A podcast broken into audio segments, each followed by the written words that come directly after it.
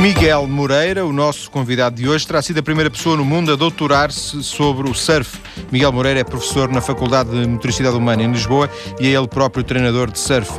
Miguel Moreira preparou também um manual teórico baseado na sua longa investigação para as escolas de surf em Portugal. É sobre isto que vamos conversar. Boa tarde, Miguel. Olá, boa tarde. Viva, viva. Miguel, foi o primeiro a fazer um doutoramento. Eh, qual foi a sua motivação? Bem, uh, eu praticava surf como uma modalidade de lazer, já que eu era ginasta de competição, uh, praticava trampolins e depois, uh, no verão ou durante as férias, acabava por praticar surf e sempre achei que era uma modalidade muito atrativa.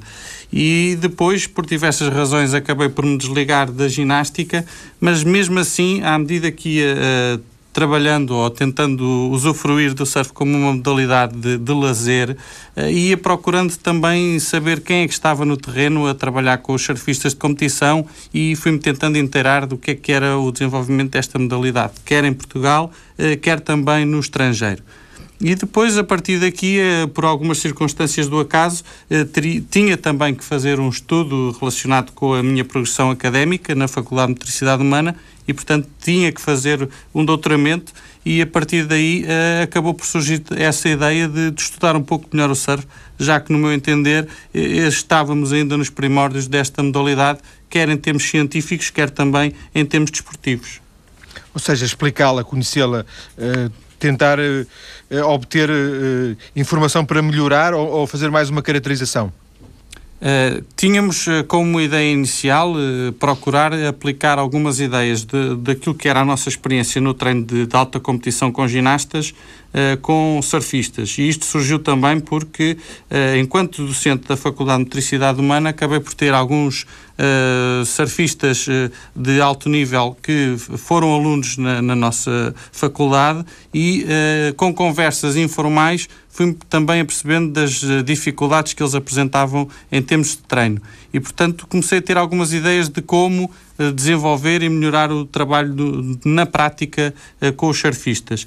E depois, a partir daí, também associado a esta situação de preparação dos surfistas no terreno, começou também a surgir, ou começaram a surgir algumas ideias, ou melhor, algumas necessidades para eh, percebemos melhor onde é que tínhamos que intervir e, portanto, começámos à procura de informação e quando percebemos que essa informação acabava por não estar disponível, começámos então a fazer a caracterização que, que, está presente e explicada também ao longo da tese e agora em grande parte também no livro que referiu. Um, porque, porque o, o ensino do, do, do surf era, era, e é eh, uma coisa muito uh, empírica, no sentido que um vai transmitindo ao outro e o outro vai transmitindo ao outro e, e tem ou tinha pouca, pouca vertente, uma, uma vertente científica fraca, fraca, é isso? Pois, no nosso entender, existe uma que poderíamos chamar uma escola a nível internacional, defendida pelos australianos. Uh, também mais recentemente uh, já estamos a par também de algumas ideias defendidas pelos franceses ao nível da Europa, mas uh, só mesmo muito recentemente é que essas ideias passaram a ter ou ser, a ser baseadas em pressupostos científicos, metodológicos que estão defendidos há muitos anos noutras modalidades. E, portanto, essa ideia de, de formação e de preparação defendida também na Austrália e também nos Estados Unidos, acaba por uh, não estar baseada nestes pressupostos uh, que defendemos. E, portanto, ou pelo menos não existem os registros adequados. E isso era a nossa ideia inicial. Uh, não queríamos acreditar que as coisas não estivessem bem desenvolvidas. Mas depois, ao longo destes anos, desde 2000 até agora, 2007 foi quando defendi a tese de doutoramento, uh, estivemos em contacto no terreno com os surfistas de alto nível, acompanhando os campeonatos do WCT, portanto, que é o mais alto nível desta modalidade, e também uh, para acompanhando também alguns atletas em competição, falando com eles, com alguns treinadores, fomos apercebendo que, de facto, existe a ideia de como é que se deve fazer, mas as bases em termos científicos, eh, em termos científicos não estão lá. E, portanto, alguns erros são cometidos ao longo da época por parte de muitos dos surfistas, até mesmo uh, os melhores do mundo, uh, por exemplo, uh, quando estão numa competição, acabam por jogar ténis ou jogar golfe só porque a competição para. E, portanto, no meu entender, isso é um erro que, que nunca deveria acontecer. Eu, eu percebo porque isto é uma modalidade também muito complicada, já que eles viajam muito e depois é muito complicado estarem à espera que algo aconteça, já que quem manda aqui em termos de competição é a natureza e, portanto, se não há ondas, não há competição. Mas isso não deixa de ser um erro que, deve ser evitado. E este é apenas um exemplo. Eh, eh, o seu trabalho apresenta propostas, faz a caracterização e apresenta propostas uh, para melhorar o, uh, a performance, o rendimento dos atletas? Este trabalho foi um trabalho inicial, já que a par dele fui sempre desenvolvendo o trabalho no terreno com os surfistas de competição e, portanto, neste trabalho acaba por aparecer a primeira parte que é a caracterização. E esta caracterização termina exatamente numa proposta de níveis de progressão e por isso é que em notícias que já saíram em outros órgãos de comunicação eh, foi apresentada a ideia de que o livro que tem como base a tese apresenta ou será uma boa base para as escolas e para a formação é exatamente por causa desta situação. Uma das conclusões é uh, um quadro que apresentamos com diferentes níveis de progressão, tendo em atenção a caracterização que fizemos de todas as técnicas possíveis. Uh, e uh, as impossíveis, algumas delas serão eventualmente o futuro, mas pronto, está neste momento desenvolvida uma linha de orientação para o desenvolvimento das diferentes manobras ou técnicas no surf e depois, a partir daí, podemos ter então o nível de trabalho para que os treinadores no terreno saibam quais as técnicas que têm que aplicar e depois quais é que uh, terão que ser melhoradas e têm um nível de progressão. E depois também algumas estratégias no treino que estão associadas ao estudo que fizemos de caracterização de cada uma das técnicas. Essencialmente, dois grandes grupos são os melhores exemplos que nós vamos apresentando, que são os floaters, ou seja, os grupos de manobras em que é o deslize por cima da onda, e depois temos o outro grupo de manobras também, uh, onde é preciso um grande controle corporal, que é o grupo das manobras em trajetória aérea, os aéreos, e para estes dois grupos de manobras apresentamos um raciocínio e uma forma que defendíamos como trabalho, que é o auxílio de um meio auxiliar, que é a cama elástica, que vem naturalmente também da experiência que tínhamos da ginástica. da ginástica. E, portanto, a partir daí apresentamos também algumas soluções que não são muito fáceis de aplicar no terreno, porque implicam alguns meios. Portanto, era necessário que alguns grupos de treino tivessem precisamente uma relação muito próxima com eh, instituições ou com clubes ou com instalações que disponibilizassem este tipo de equipamento. No nosso caso, nós conseguimos fazer esse tipo de experiências e comprovar de certa forma que melhora bastante a capacidade de resposta do surfista, porque de facto nas instalações da faculdade temos os devidos aparelhos e experimentámos com jovens surfistas que neste momento fazem parte da Seleção Nacional de Júniores e que de facto estão com uma capacidade de resposta acima da média.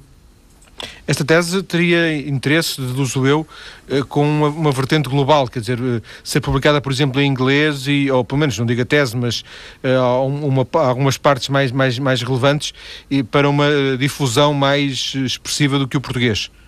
Neste momento, de facto, estamos a procurar desenvolver, porque de facto a tese tem a ver com uma perspectiva científica e com a perspectiva de, ao nível da instituição que, que tem a ver com a divulgação científica de todos os trabalhos e, portanto, neste momento é o que estamos à procura. Já participamos em alguns congressos internacionais e nesses congressos, de facto, estamos a apresentar estes resultados, todos naturalmente em inglês, umas vezes de uma forma oral, outras vezes por, uh, por apresentação de postas, mas estamos a apresentar os diferentes resultados que temos disponíveis, consoante as áreas e, portanto, posso dizer que está prevista uma participação agora num próximo congresso que será na África do Sul, onde vão estar reunidos alguns especialistas internacionais Uh, no estudo das ondas e, e, dos recifes e, portanto, onde também nesse congresso tem uma área para o treino e, e, em princípio, estarei presente exatamente para apresentar estas ideias a nível internacional. Miguel, não sei se alguma vez durante estes anos em que esteve a trabalhar se questionou, eu penso que é uma coisa muito comum a quem faz este tipo de, de, de trabalhos longos, de investigação, pesados, como um doutoramento, se questionou sobre a utilidade do seu trabalho, porque uh, porventura algum dos nossos ouvintes estará a dizer que pena, um desperdício, se calhar tantos anos a estudar, para estudar uma coisa como o surf. Uh, não é, obviamente, menosprezo para o surf, era menosprezo para a, a importância que o surf tem em termos uh, globais, em termos da, da, sociedade. Alguma vez questionou sobre isso, a si próprio? De uma forma muito honesta, nunca o fiz, mas por diversas razões. A primeira é porque, de facto, à partida, eh, eu tenho uma, uma vertente também teórica no trabalho e que, eh, pelo menos ao nível científico e ao nível académico, eh, tem sempre o seu peso e, portanto, essa parte estava, de certa forma, garantida e, e estava, de certa forma, tranquilo. Mas se calhar a questão punha-se sempre que porquê fazer só uma vertente mais uh, teórica ou mais científica e qual é essa aplicação que poderíamos encontrar? E isso estamos a falar uh, de um modelo taxonómico que eu desenvolvi, ou uma matriz de análise de tarefas desportivas que serve para qualquer tarefa. E portanto eu poderia ter aplicado esta ideia em qualquer modalidade, nomeadamente na ginástica e nos trampolins. Ou na natação, que, o, na... Miguel também esteve ligado, não é? Uh, nos saltos para a água também, que, que tenho feito também, uh, durante algum tempo estive ligado à, à, Federação como formador e agora mais recentemente, ou melhor, uh, eu tenho mantido como função comentador de saltos para a água e portanto é uma atividade que também está na minha formação e, na, e no meu currículo, digamos assim. Mas de facto poderia ter aplicado em várias modalidades. E depois escolhi sem dúvida uma modalidade que era muito atrativa e comecei a fazer este trabalho em 2000. Uh, eh, a modalidade estava de facto a ter as suas, os seus primeiros passos em termos de, uh, de visibilidade nestes últimos anos e julgo que por, no fundo foi por acaso, uh, acabou por acontecer algo que vem ao encontro desta evolução ao nível social, ou seja, neste momento, no meu entender, o surf é considerado como uma atividade muito rica, muita gente a pratica, cada vez mais há um maior número de praticantes e cada vez mais também há um investimento maior ao nível do treino e do acompanhamento por parte de treinadores, o que quer dizer que acabou por tudo uh, se enquadrar muito bem, porque este trabalho acabou por vir ao encontro também de algumas necessidades que estão a surgir agora junto da população. De alguma forma, na semana passada, ou uh, sim, na semana passada, houve aqui uma, um programa que fizemos sobre, sobre o ténis e o, o, responsável da Federação dizia que o facto de os jovens tenistas, o número de jovens tenistas não aumentar se devia ao facto também de haver hoje em dia um conjunto de solicitações para esses jovens, solicitações desportivas, que estariam mais na moda do que, neste caso, o ténis, e ele citava entre esses exemplos o surf, uh, ou seja, o, o, surf está, está hoje ligado muito associado à, à natureza, ao contacto com, com, com o mar e isso porventura desperta muito mais interesse uh, do que despertaria se calhar há, há 20 ou 30 anos aqui em Portugal. É correta esta leitura? Sim, sim, estou de acordo. Eu julgo que neste momento as modalidades mais que poderíamos considerar mais clássicas, como o judo, a natação, o ténis, a ginástica, eh, todas elas começam a ter esse problema, porque de facto os jovens eh, gostam de ter situações onde usufruam de maior liberdade, porque se eles estão uh, todo o dia uh, a trabalhar segundo regras, com o acompanhamento dos pais, com o acompanhamento da escola, é normal que depois procurem momentos em que tenham maior liberdade. E se essa é uma razão porque as pessoas julgam que há um maior número de praticantes no surf, eu estou de acordo. Mas esse também é, agora na minha opinião, o problema para quem quer trabalhar no surf ao nível da competição. Exatamente porque existe essa uh, dualidade. Ou seja, no meu entender, existem duas formas de olharmos para o surf: ou o surf lazer ou o surf competição.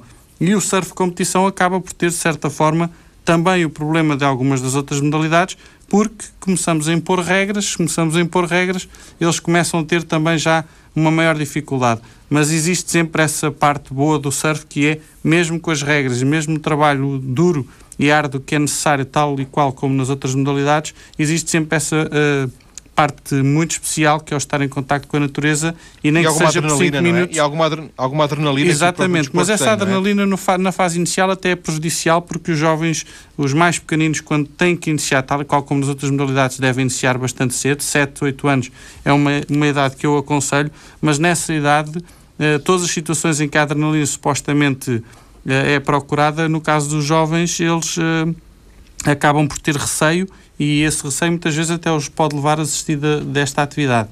A adrenalina, quando nós a interpretamos como um fator de, de uma sensação que é agradável e que demonstra que, que, podemos fazer sempre algo mais, está associada a idades eh, mais uh, elevadas e, portanto, é quando as pessoas têm uh, e procuram experiências diferentes e também para serem das suas rotinas. Mas lá está, isso estará sempre mais associado ao surf uh, lazer, no meu entender. Sim. Miguel, vamos voltar a este assunto mais à frente, no, na parte final do, do, da nossa conversa. Para fecharmos esta primeira parte, um, o que é que os seus orientadores na faculdade lhe disseram quando pela primeira vez lhes falou na hipótese de fazer um, um trabalho sobre o surf? Uh, de facto, eu tenho que, reconhecer que o apoio foi constante desde o início, também porque uh, existe uma relação muito próxima e as pessoas que trabalham comigo mais diretamente reconhecem e sabem isso desde o início, porque o meu orientador da faculdade foi o meu primeiro e único treinador eh, na ginástica e, portanto, toda a vida me acompanhou e por isso ele conhecia-me muito bem e sabia que se havia uma motivação forte para fazer um estudo nesta área era porque, de facto, uh, existia, como se costuma dizer, ou, havia pernas para andar. Por outro lado, uh, também teve consciência de que estávamos num momento eh, chave neste tipo de modalidades e que uh, é sempre importante inovar e, portanto, também era uma forma de garantir que existiria essa inovação. Por outro lado, também tive um co-orientador, um espanhol, que é Kiko Leão de Cáceres, que está também ligado a este tipo de modalidades, embora mais as modalidades em terra, mas os desportos de deslize e, portanto, esse apoio também foi bastante forte. Miguel, vamos voltar à conversa daqui um bocadinho. Vamos falar do seu percurso cheio de desporto. Até já. Ok, até já, obrigado.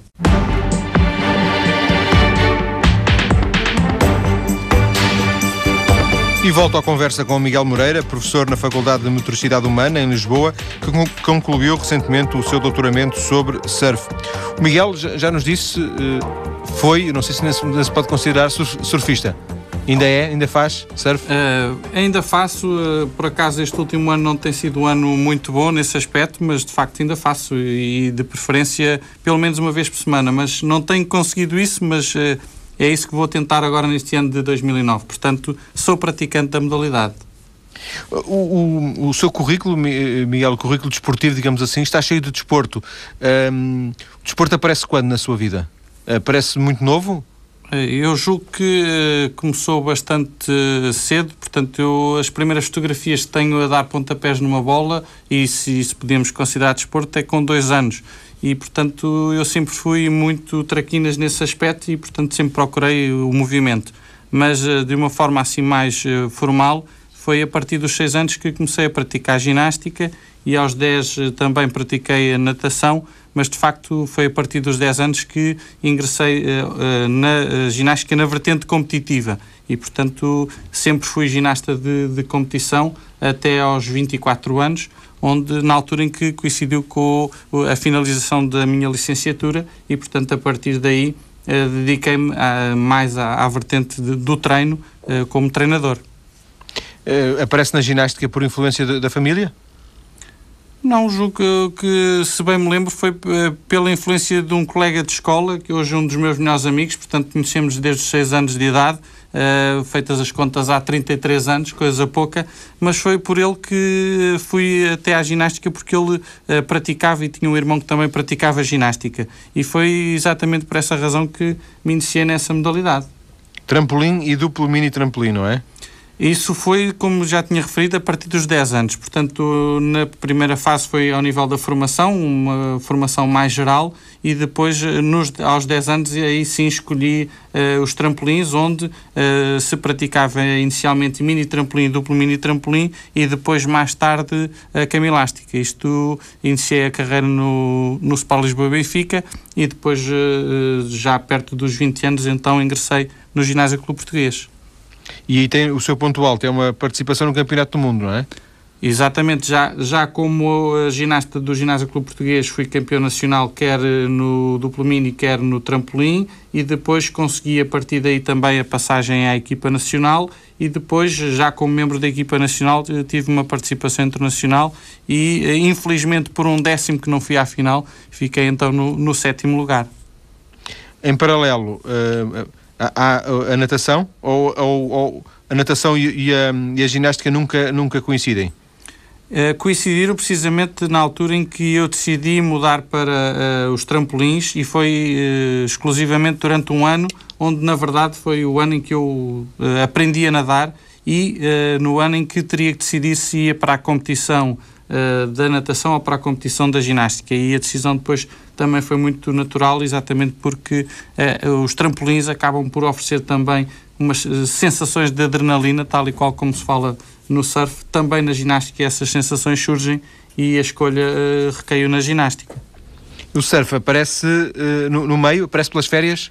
Aparece pelas férias e, se bem me lembro, também desde os 6 anos de idade. Uh, inicialmente, e isto coincide também um pouco com a história do, do surf nacional, com os colchões, e passa a publicidade de uma marca que julgo que está extinta, eram os colchões Repimpa, e com as barbatanas também nada apropriadas, mas barbatanas mais associadas ao mergulho e desde os 6 anos que eu tinha esse tipo de equipamento. E depois, à medida que fui avançando na idade e à medida que o equipamento também ia surgindo uh, mais uh, evoluído nas nossas uh, nas lojas, portanto coincidindo com a evolução do surf em Portugal, fui passando para aquilo que se pode chamar o bodyboard, onde começaram a aparecer as primeiras pranchas e depois foi nos finais dos anos 80 que experimentei pela primeira vez a prancha de surf emprestada por um amigo e aí sim, logo à primeira vez consegui colocar-me de pé na prancha e decidi mesmo que tinha que apostar nesta atividade. E manteve sempre o, o surf como um, um hobby até, até se tornar treinador ou chegou a levar o, o surf um pouco a sério?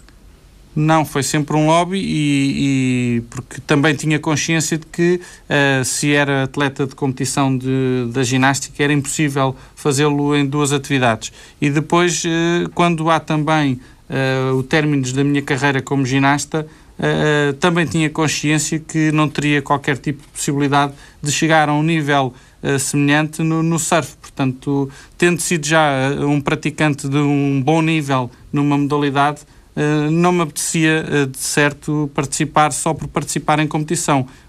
Dessa forma era sempre preferível participar de uma forma lúdica e foi isso que fiz desde então.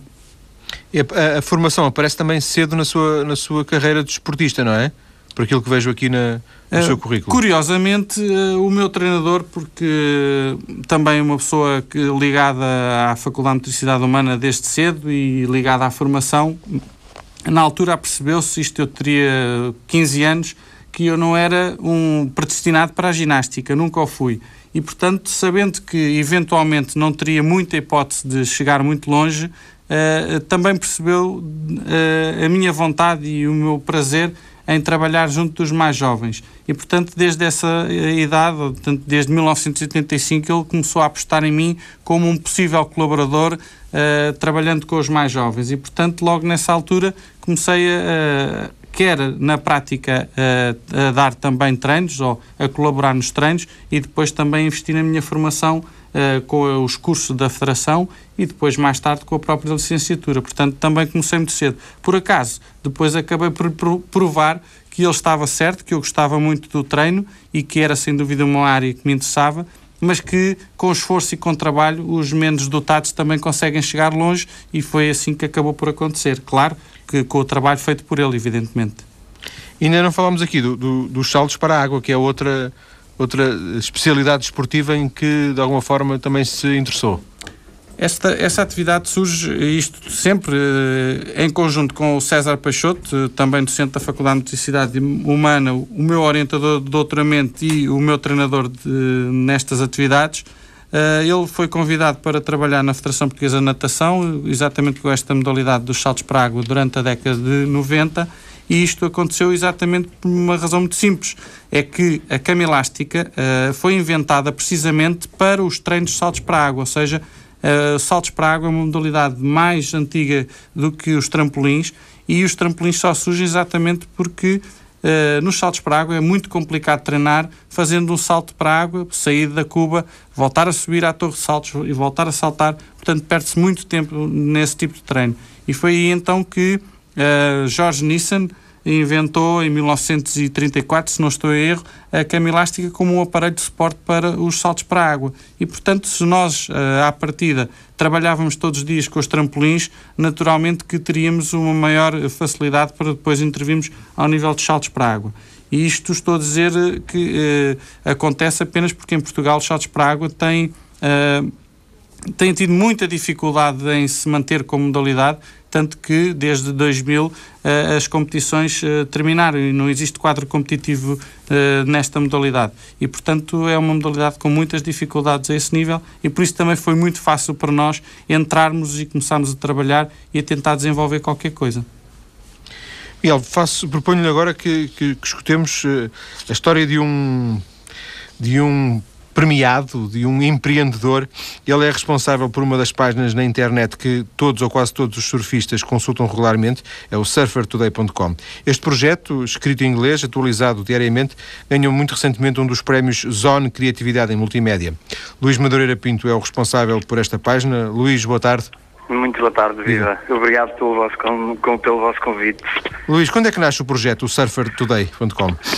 Eu acho que ele nasce mais ou menos eh, em, no meados de verão de 2007. Eu já praticava desportos náuticos há alguns, há alguns anos e achei que seria importante testar as minhas capacidades, de, até porque sou da área da comunicação, de ver até que ponto é que conseguiria chegar online a todo mundo. Então juntei o útil ao agradável. Mas quando diz desportos náuticos está a falar em surf? Eu acho que são quatro desportos que têm muito em comum. São quatro desportos que são uh, relativamente práticos do ponto de vista do transporte para, para a sua prática no mar e ao mesmo tempo também são desportos que não são movidos por motor. Eu estou a falar do surf, do windsurf, do kitesurf e do bodyboard. E portanto, eles têm, são de certa forma de uma mesma família e portanto eu juntei. Mas o, o surfertoday.com Uh, uh, fala dos quatro, é isso? Exato, fala dos quatro, fala da, da indústria, que é uma indústria muito interessante do ponto de vista das marcas, porque está sempre em constante movimento. Uh, é a área dos fast moving consumer goods. E, portanto, também é muito interessante do ponto de vista de, de, de comunicação, mas também, obviamente, temos a informação relativa a competições, aos atletas e à tecnologia que nesta área é muito, é muito desenvolvida. Segundo percebo, o, Luís não é, não é propriamente um surfista? Sou, não sou um surfista profissional, sou um surfista amador e, e com muito prazer e ao mesmo tempo também, eh, também agora este, há muito pouco tempo iniciei-me no windsurf, portanto estou a ver se, se consigo cumprir as, os quatro desportos de certa forma. Luís, quem, quem, visitar o surfertoday.com percebe que há ali uma, muita organização, quase, quase uma estrutura profissional e, contudo, é, segundo percebi, é o Luís que faz isso e, e ainda por cima em part-time, é verdade? É em part-time, eu ocupo cerca, atualmente cerca de uma hora por dia, porque inicialmente tive que me ocupar bastante mais, aliás, as minhas férias, porque sendo de humanidades como eu sou, tive que estudar um pouco de programação, de computação e, portanto, preparar aquilo tudo. Aquilo, de certa forma, é inspirado em modelos de negócio que já, que já existem. Uh, a vantagem é que, nesse caso, o investimento não é, não é muito. Uh, sou só eu e as horas que eu posso disponibilizar. Mas não é um negócio o surfertoday.com? É, é um negócio uh, à escala, uma escala muito reduzida, porque eu não profissionalizei ainda aquilo. Uh, todas as receitas que eu tenho através do, do Google uh, são reinvestidas na publicidade ao meu próprio site. E, portanto, cria-se uma espécie de bola de neve Uh, em termos de crescimento do próprio site. Mas, por exemplo, uma das coisas que o site tem é, é câmaras uh, em, em, locais onde se faz surf, não é? Não tem propriamente câmaras, tem ligações para as melhores câmaras do mundo. Uh, são, são, uma... são câmaras que já existem instaladas por outros Sim. sites, é isso? Sim, em todo o mundo. Uh, talvez uma das áreas mais interessantes seja a previsão do, uh, da ondulação e do vento, que são, para, para esses praticantes destes esportes, são sempre informações muito úteis. Uh, mas é tudo feito de uma forma, apesar de ter um ar muito profissional, uh, ainda é uma coisa muito amadora. E quem são os visitantes do, do Surfer Today? Uh, eu tenho visitantes diários de mais de 120 países do mundo. Há algumas curiosidades interessantes, por exemplo, o facto de 10% de todos os visitantes serem oriundos do estado da Califórnia e 66% serem anglófonos, que é um dado interessante.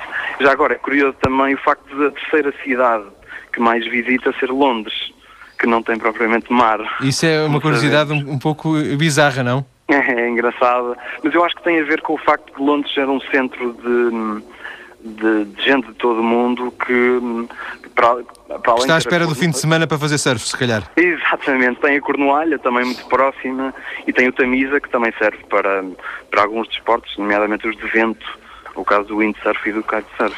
Este prémio Zone Criatividade e Multimédia, eh, que foi eh, conseguido muito recentemente, pode mudar, o, não sei se o perfil, mas pode mudar a aposta no, do, do, site?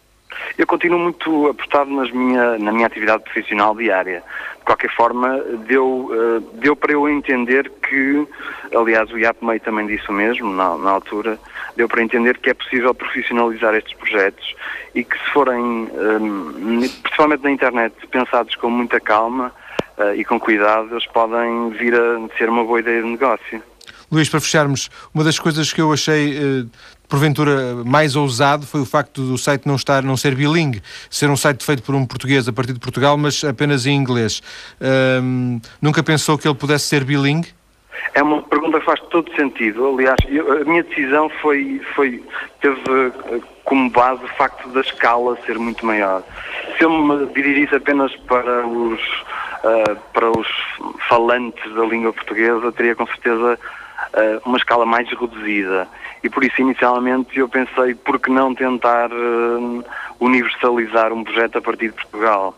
E acho que isso é uma das coisas que me dá mais orgulho. E também o facto de ser português deu para entender que um, não causa qualquer tipo de hum, de incómodo do ponto de vista da comunicação a nível mundial, porque o contacto com pessoas na Austrália não têm problemas nenhums em estar a lidar com português e isso também é interessante. Mas agora o site, o site transparece, não, não transparece que é, que, é, que é feito por um português? Ou há alguma indicação que ele é português? Eu, eu assino, e quando assino alguns editoriais de vez em quando, e quando uh, comunico com, com pessoas de todo o mundo, com dirigentes, com campeões, com atletas, uh, eu digo sempre que sou português, não tenho problemas nenhums, uh, e isso nunca foi um, um entrave. Um problema, um problema. Não. Luís, muito obrigado. Luís Madureira Pinto, responsável pelo projeto surfertoday.com, vencedor do Prémio Zone Criatividade em Multimédia. Uh, volto à conversa com o Miguel para fecharmos esta segunda parte e vamos ter ainda mais uma parte de conversa. Miguel, este, este projeto uh, e outros projetos demonstram que há um, uma nova ideia do surf em Portugal, uma, uma, uma força nova do surf em Portugal? Ou isto é um caso isolado, tanto quanto conhece? Não, eu julgo, julgo, que, julgo que não. Eu, exatamente desde 2000 que eu acompanho esta modalidade quase diariamente, para não dizer mesmo diariamente, que uh, tenho assistido uh, ao aparecimento de muitos projetos relacionados com este tipo de atividades uns que acabam por ter uh, mais capacidade de evoluir do que outros, mas é sem dúvida um momento onde nós vemos uh, novas ideias e ideias com, com, com grande nível, se podemos dizer assim. A profissionalização no surf eh, em Portugal é, é utópico pensar nisso? Não, porque existem profissionais uh, nesta atividade. Existem poucos, porque de facto também não existe muito dinheiro, mas existem e podemos uh, começar logo pelo melhor surfista português, o Tiago Pires. Ele é profissional e, e está. Ele é conhecido ao, como Saca, não é? O Saca, precisamente, e está ao mais alto nível e, e portanto, uh, vive do surf e, e, vive bastante bem, segundo, segundo julgo saber, porque uh, todos os atletas que estão ao mais alto nível, no WCT essencialmente, têm bons apoios, quer nos patrocínios, quer nas próprias participações no, nos, nas competições. Mas depois também a nível nacional Uh, temos mais dois ou três surfistas que são surfistas de competição. Mas neste momento o surf também já vai tendo outras áreas, tal como o exemplo que vimos agora uh, ao nível da internet e do, dos sites.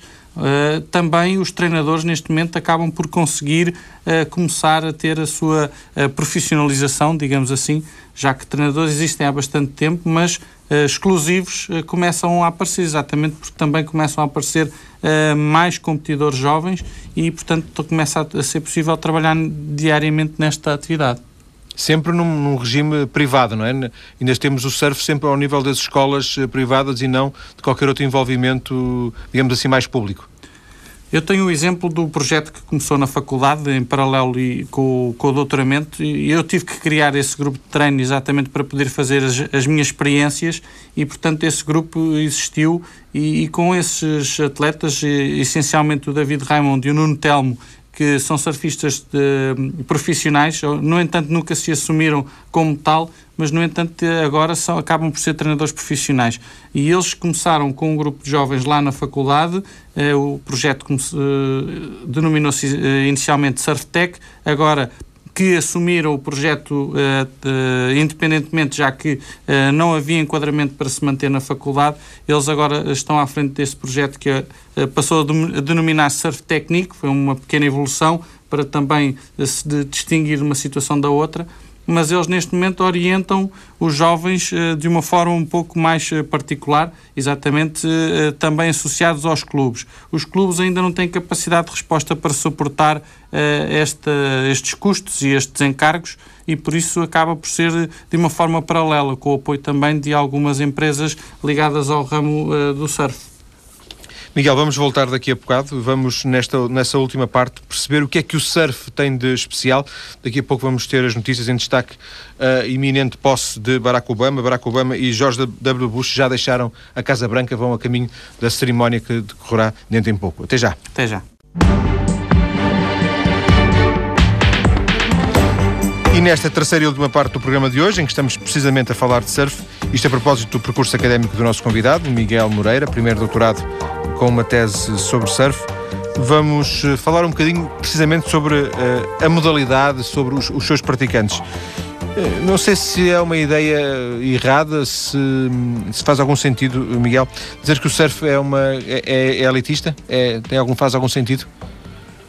Uh, se... é, elitista, é elitista no sentido geográfico, sim, não é? Porque quem não está, na, quem não está junto ao mar não tem, não tem grandes hipóteses. Mas... Terá, terá mais dificuldade, mas uh, posso contar que existe um projeto, por exemplo, na uh, Universidade de Trás-os-Montes e Alto Douro, onde se procura chegar junto da população através de uma modalidade que, eh, na verdade, está associada a estes esportes de deslize, mas que, na verdade, é eh, andar em cima de uma prancha de surf, ou estar em cima de uma prancha de surf, que é ligeiramente maior, aquelas, os longboards, que têm um, ehm, 3 metros de comprimento, mais ou menos, e depois se rema em pé, ou seja, basta existir um percurso de água ou um lago e já é possível fazer algo parecido com este tipo de atividades. Embora, sem dúvida, que o surf é praticado junto das ondas, ou nas ondas, melhor dizendo.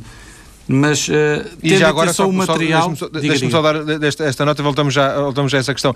E dentro das ondas, nem, nem, todas as ondas servem e nem todas as praias servem. Isto porque eh, nunca tendeu a praticado, uh, sei que há sítios melhores do que outros, não é? Portanto, e se calhar alguém que mora num determinado sítio que tem mar pode não ter grande sorte. Faz também sentido isto? Uh, sim, existe uma relação entre o nível de prática e, e o tipo de onda que encontramos. Uh, mas, à partida, as ondas quase todas servem para praticar surf, exceto aquelas em que rebentam na totalidade em simultâneo. Portanto, à partida, a onda que é utilizada para o surf é a onda que se chama progressiva, ou seja, começa a arrebentar num ponto e depois vai arrebentando ao longo do seu percurso. E, portanto, essas são as ideais.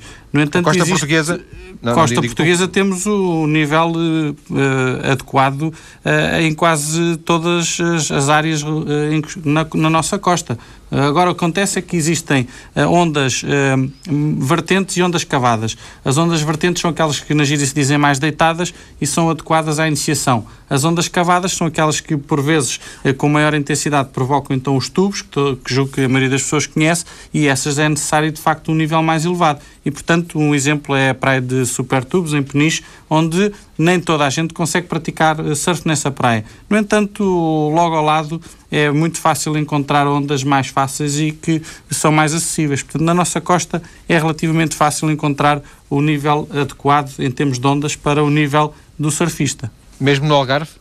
Mesmo no Algarve. Eh, depende um pouco da época do ano, mas o Algarve, na zona mais próxima de Sagres, uh, temos ondas bastante boas e depende naturalmente da época do ano. No verão, a maioria das pessoas está habituada a ver aquilo que se chama mar-chão, portanto, sem ondas, mas basta estarmos na primavera ou agora outono e inverno e existem ondas nessas zonas, nomeadamente na zona de Lagos para, em direção a Sagres, há de certo ondas, mas muitas vezes a zona de Faro também tem ondas muito boas eh, tudo depende da orientação da ondulação e, e da época do ano onde essa ondulação chega à costa portuguesa.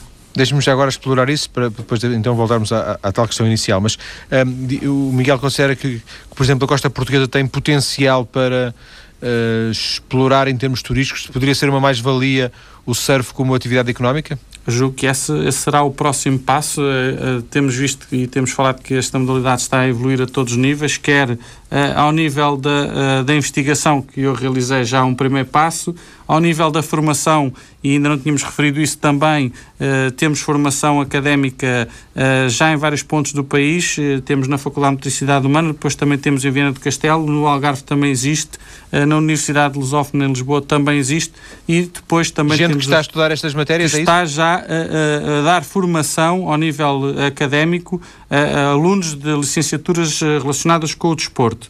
Uh, no nosso caso, a Faculdade de Motricidade Humana é a única que está a fazer formação ao nível da especialização, treino desportivo, e vamos também iniciar agora, dia 4 de fevereiro, o primeiro curso de pós-graduação. Portanto, ao nível da formação, temos uma grande evolução e depois, como estava a questionar, também uh, ao nível de outras áreas existe uma evolução que uh, poderá ser uma delas a área turística. E eu julgo que dentro em breve haverá apostas mais fortes nesta área, nesta vertente. Mas, portanto, há potencial na costa portuguesa para uh, explorar uh, economicamente o surf? Sem dúvida, porque temos zonas onde uh, é possível instalar uma, uma. E neste momento estão a tentar instalar centros de treino, mas eu julgo que esses centros de treino terão que, que, ter uma relação muito forte com a vertente turística e estava a dizer que esses centros de treino permitem criar instalações uh, associadas à, à recepção das pessoas, nomeadamente com instalações uh, para pernoitar e para depois também ter o apoio necessário à prática da atividade, nomeadamente para a arrecadação material e instalações para o tipo de atividades como natação e o skate, que são atividades paralelas, mas eh, depois, em pouco espaço eh, de território, conseguimos ter eh, com uma deslocação naturalmente de carro, mas conseguimos ter ondas muito facilmente. A zona de Peniche é um exemplo, a zona de Ericeira será outro exemplo, onde facilmente andando ligeiramente para norte ou ligeiramente para sul, acabamos por encontrar uh, ondas. O mesmo acontece, por exemplo, como há pouco referiu, a zona do Algarve. Ou seja, na, no fim da costa alentejana e depois já no Algarve, também é uma zona muito boa para este tipo de situação. Sim.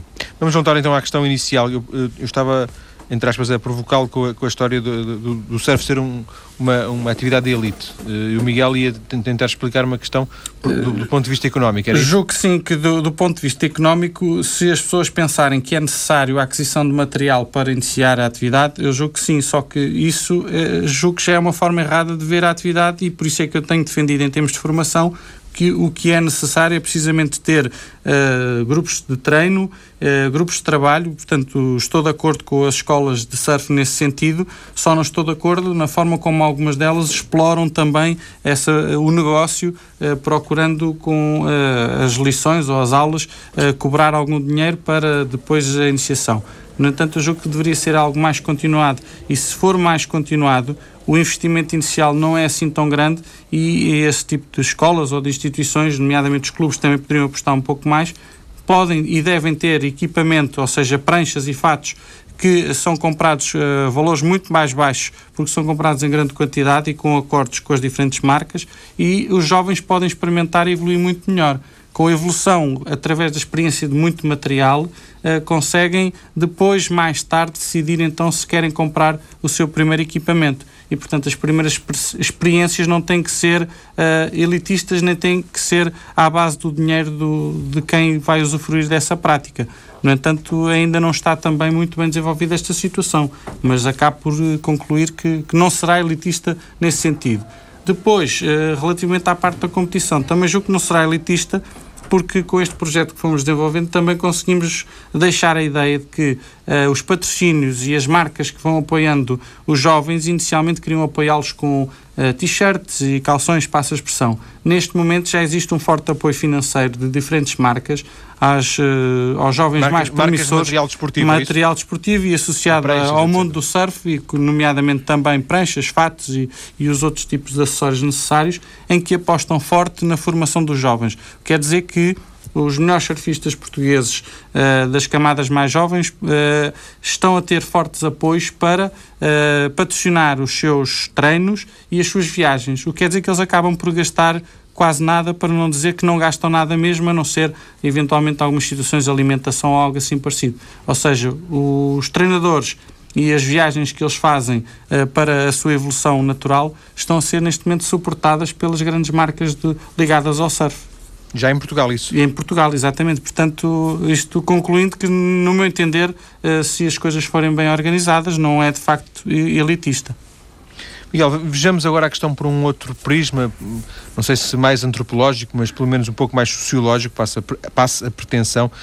Um, ser surfista é, é apenas uma atividade desportiva ou está subjacente um estilo de vida associado?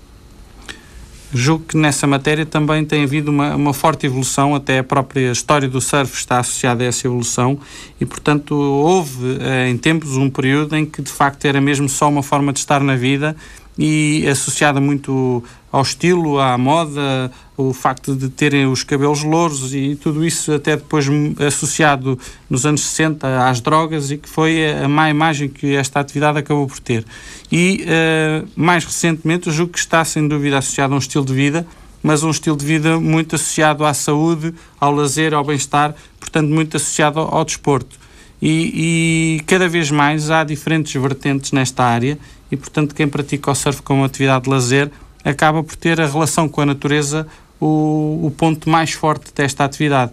E depois eh, cada um, da sua forma, eh, pode fazer essa relação. Há quem a veja de uma forma mais espiritual, há quem veja de uma forma uh, mais relacionada, por exemplo, com a saúde em termos de, de nutrição, em termos de, de, viagens e de contacto com outros povos. Portanto, há diferentes formas de encarar esta atividade.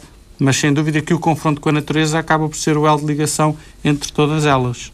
O que o Miguel está a dizer, deixa eu só perceber, se é que uh, entre a comunidade surfista uh, o ponto agregador, o, ponto, o denominador comum será Uh, alguma ligação à natureza e a partir daí depois uh, uns fazem porque, porque é da moda, outros fazem porque é giro, uns fazem porque gostam muito, outros fazem porque é um bom desporto e as motivações podem variar, mas uh, haverá um denominador comum a todos que é este contacto com, com a natureza e com o mar. É isso? Eu julgo que sim, e isto tendo várias interpretações e a minha maneira de ver, eh, e estando no terreno, depois o que sinto, o reforço a essa a relação com a natureza é depois também a relação entre as próprias pessoas. Portanto, eh, aqueles que eu conheço, nota-se muito uma forte amizade e uma, e uma forma de, de tentar ajudar quem está por perto, que também é muito característica desta atividade. Portanto, alguém que, que, se lesiona ou alguém que necessite de algum aspecto relacionado com o equipamento, há sempre um outro surfista que acaba por ajudar e colaborar, nomeadamente até em viagens e indicações de quais os locais mais interessantes para encontrar ondas novas e eh, todo este tipo de situações, eh, julgo que é característico desta atividade. Naturalmente que depois, se caminharmos para a parte da competição, acabam por aparecer as outras situações em que Outras o segredo também é a alma do negócio, Sim. como costuma dizer. Deixa-me fazer-lhe uma pergunta que, que, resulta apenas e só da minha, nem curiosidade, da minha ignorância. Uh, o bodyboard é uma espécie de, de surf para fraquinhos? Uh, nada disso. Uh, e peço desculpa ser tão, tão incisivo. Não, não, força facto, mesmo. Neste caso, e a caracterização que eu fiz destas atividades, nós estamos a falar de, de uma forma mais ampla uh, são os desportos de natureza. Depois, um pouco mais especificamente, estamos a falar de desportos de deslize e dentro dos desportos de deslize eu caracterizei e dei o um nome que é reconhecido internacionalmente, que é o surfing. E o surfing vão ser todas as atividades em que se desliza uh, na onda. E dentro dessas existem várias, e uma delas pode ser o bodyboard. Uh, no meu entender, o bodyboard uh, até não é para fraquinhos, pelo contrário, quem desliza de barriga em cima de uma prancha tem impactos violentíssimos e não é por acaso que os, os atletas do bodyboard fazem lesões ao nível da zona lombar exatamente por esses grandes impactos. E, e, portanto, se fôssemos ver nessa perspectiva, até pelo contrário, é só para gente mesmo muito forte. Mas eu também encaro como uma atividade que pode ser uma iniciação a qualquer uma das outras, porque será, sem dúvida, a forma mais fácil de uh, apanharmos a onda. Ou seja, a primeira forma de apanhar a onda é sempre deitado. No caso do surf, passa-se para a posição de pé. No caso do kneeboard, por exemplo, passa-se para a posição de joelhos. Uh, e no caso do bodyboard, mantém-se essa posição, eventualmente uh, alternada depois com as diferentes manobras que eles fazem. Eu Mas... moro num sítio muito perto da praia, uh, em Vila do Conde, e, e vejo os miúdos que, que, vão, levam a sua prancha e, e, tentam começar, mas porventura eles gostariam um dia de chegar ao surf, mas vão ficando pelo, pelo, pelo bodyboard. Por daí que, quando eu há um bocadinho tentei fazer a graça do fraquinho, era um pouco aquela história de, de, de, ser mais fácil fazer o bodyboard, ser mais para iniciação. Aí já faz algum sentido, será isso? Sem dúvida que os primeiros passos são logo associados a um deslizar de barriga na prancha, mas também poderia ser com uma prancha de surf, só que a prancha de bodyboard tem muitas vantagens, é mais pequenina, é fácil de transportar, acaba por ser também mais simpática ao contacto porque é, não é tão rija e, portanto, nesse aspecto é muito mais fácil iniciar pelo, pelo bodyboard mas a questão é que muitas vezes esses jovens não conseguem dar o tal salto, se assim se pode dizer, porque não têm a possibilidade de ter uma prancha de surf uh, disponível para experimentarem. Porque se tiverem, também rapidamente eles vão conseguir adaptar-se a essa nova atividade. É um desporto perigoso, uh, quer o surf, quer o bodyboard? Perigoso no sentido de, de, de, de provocar lesões, uh, arriscado? O último estudo que eu tive acesso, de 2007, foi um estudo feito com um grande número de, de dados recolhidos. Uh, dizia uh, que o bodyboard, o surf, são modalidades uh, muito menos perigosas do que o futebol, por exemplo. Ou seja, o número de lesões que acontecem é muito mais reduzido, tendo em atenção o número de horas de prática, porque havia uma relação entre o número de horas de prática e as lesões e o tipo de lesões. Portanto, as pessoas têm a noção de que uh, ao ser praticado na natureza, tem sempre um risco elevado nesse sentido. Mas, por isso mesmo, esses riscos são aprendidos desde cedo e, portanto, uh, há mortes no surf. Há, há alguns casos com mortes de, relacionadas com os tubarões na Austrália, mas o número é muito reduzido e, portanto, se formos ver, também há mortes no futebol. E, portanto, não é, uh, os estudos indicam que não é uma modalidade perigosa, pelo contrário. Agradeço-lhe, Miguel, Miguel Moreira, ter vindo à TSF uh, uh, esta tarde para uma conversa que serviu para, pela primeira vez uh, em três anos de programa, falarmos de surf e também para conhecermos um pouco do seu percurso académico e desportivo. Boa tarde.